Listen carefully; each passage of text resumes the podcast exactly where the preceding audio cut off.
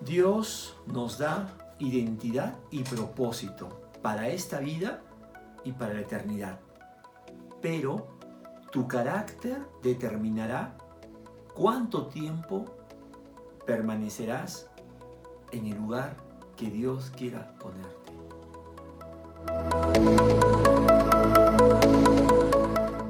Buenos días, seguimos ahora con la segunda parte de esta meditación acerca de la vida de Salomón.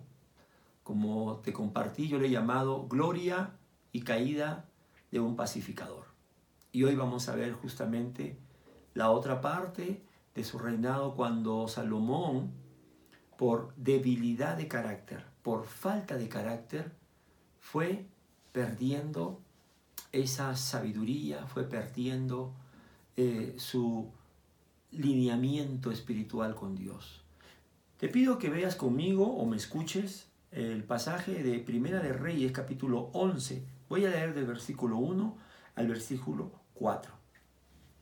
Ahora bien, además de casarse con la hija del faraón, el rey Salomón tuvo amoríos con muchas mujeres moabitas, amonitas, edomitas, sidonias e hititas, todas ellas mujeres extranjeras que procedían de naciones de las cuales el Señor había dicho a los israelitas, no se unan a ellas, ni ellas a ustedes, porque de seguro los, les desviarán el corazón para que sigan a otros dioses.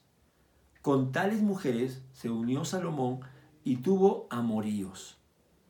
Tuvo 700 esposas que eran princesas y 300 concubinas todas estas mujeres hicieron que se pervirtiera su corazón. En efecto, cuando Salomón llegó a viejo, sus mujeres le pervirtieron el corazón, de modo que él siguió a otros dioses y no siempre fue fiel al Señor su Dios como lo había sido su padre David. Un hombre que había sido bendecido con una sabiduría y un discernimiento que solo Dios puede dar para traer paz y justicia, es un hombre que va a estar también bajo tentación, va a estar siempre eh, acosado por el diablo, por el mundo.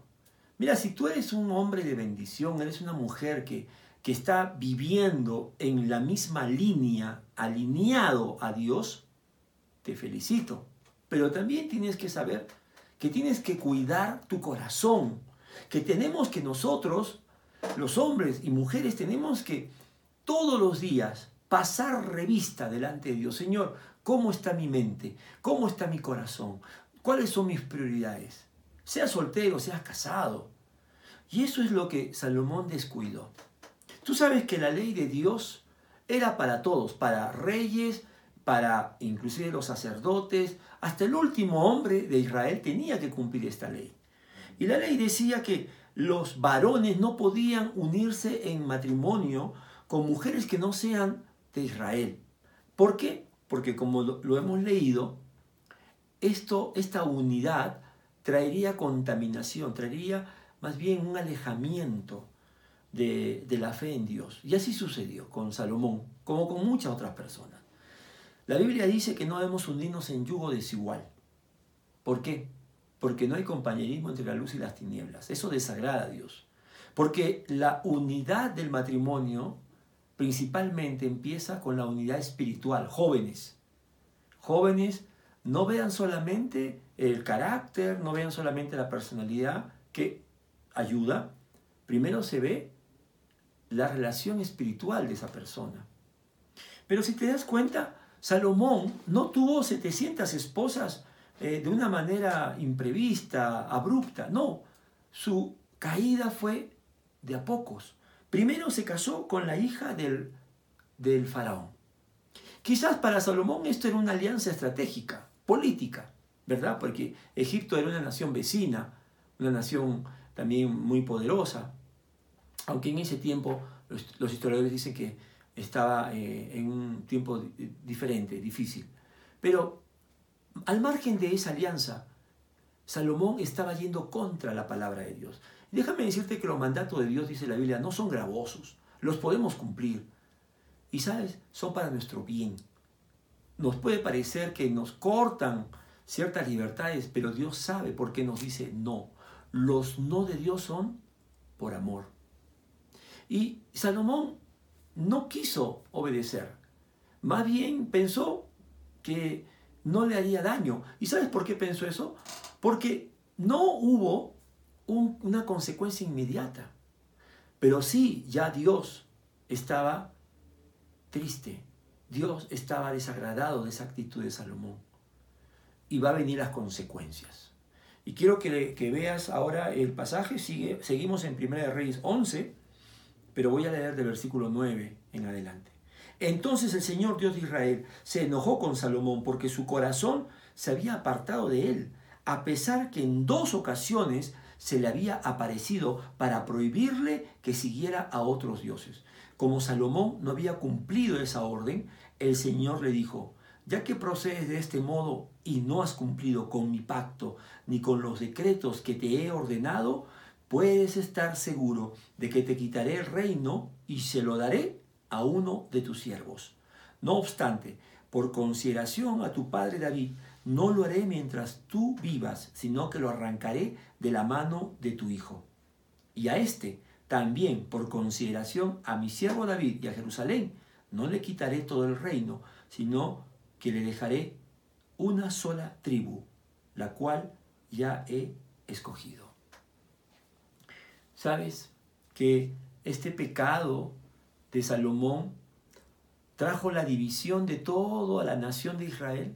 Las doce tribus que estaban unidas porque Dios estaba obrando en su pueblo y el pueblo estaba cumpliendo el pacto, fueron divididos en dos reinos, que eso lo vamos a ver en las siguientes meditaciones. Y Dios le dice a Salomón, es consecuencia de tu pecado. Salomón, tu propósito era traer paz y justicia, pero por tu jactancia, por tu orgullo, por tu necedad, estás trayendo más bien división, estás trayendo más bien eh, a tu pueblo eh, ruptura espiritual con Dios y entre ellos. Fíjate que dice la palabra que Dios dos veces le había amonestado. Y quizás Salomón pensaba que su pecado no era tan grande porque eh, no vio las consecuencias inmediatas. Pero déjame decirte que nosotros también, como hijos de Dios, estamos bajo la mirada de Dios. Dios está mirando al mundo entero, hijos y, no creyentes. Y, me llama la atención que Dios dice, por el pacto con David, es que voy a mantener un reino, que va a ser el reino de Judá y Benjamín, el reino de donde vendría Cristo. Y Dios ha hecho un pacto con nosotros, el pacto de gracia. En la Santa Cena decimos, y es así, que la sangre de Cristo nos ha comprado es el pacto de gracia que no se puede romper porque no es por nuestras obras, sino es por la obra de Cristo. Pero aún así, Dios, siendo fiel a su pacto, no va a dejar el pecado sin corrección, sin disciplina. Por eso, hermano, hoy en esta mañana, déjame decirte que como hijos de Dios, todos los días tenemos que ver la condición de nuestro corazón. Varones, ¿cómo vas con la tentación de la inmoralidad, del adulterio, de la lujuria, etcétera, etcétera. Mujeres, ¿cómo les va con la tentación de querer dominar al hombre? La tentación también de idolatrar quizás personas, familia, líderes, etcétera, etcétera. Cuidado, las, las emociones también son una tentación y un engaño terrible en el caso de las mujeres, etcétera, etcétera. Jóvenes, ¿cómo va la tentación de la pureza sexual? de, perder la pureza sexual, perdón. ¿Te das cuenta? Ahora, Dios es fiel y no nos va a dejar. Lo más terrible cuando uno peca es pensar que no va a pasar nada. Dios se desagrada y nos está dando muchas oportunidades. Yo creo que este es un tiempo, el Señor está dando tiempo para ponernos a cuenta, para alinearnos con Él. Pero nosotros tenemos que confesar, arrepentirnos Pedir perdón, como, como dice la Biblia, alcanzamos misericordia cuando confesamos y nos apartamos de nuestros pecados. Es mejor decir, Señor, me equivoqué, perdóname. No lo vuelvo a hacer. Qué vergüenza. Pero es mejor a quedarme callado y a pensar que, nadie, que, que no va a pasar nada. Mira, quizás la gente no se da cuenta, pero Dios sí se da cuenta, Dios lo ve. Y tú sabes qué, qué sucede cuando tú no confiesas tu pecado, yo no confieso mi pecado nuestro corazón se endurece, se vuelve insensible al pecado. Y eso traerá muchas consecuencias peores y más trágicas para ti, para tu familia, para tu iglesia, para tu nación. Por eso estamos así. Y que déjame decirte que el día de ayer te dije, termina este, esta meditación y te invito a orar. Y eso es lo que voy a hacer hoy día también. Que terminando esta meditación antes que te pongas a hacer tus labores cotidianas, tú digas, Señor, examíname. La caída de Salomón empezó en su interior, en su debilidad de carácter, al no saber tener dominio propio, al no tomar la palabra de Dios como la norma de su vida. Y eso es una, una alerta para nosotros. Como hijos de Dios, pacto de gracia, el Señor no lo va a romper, pero no nos va a dejar sin las consecuencias. Dios te bendiga.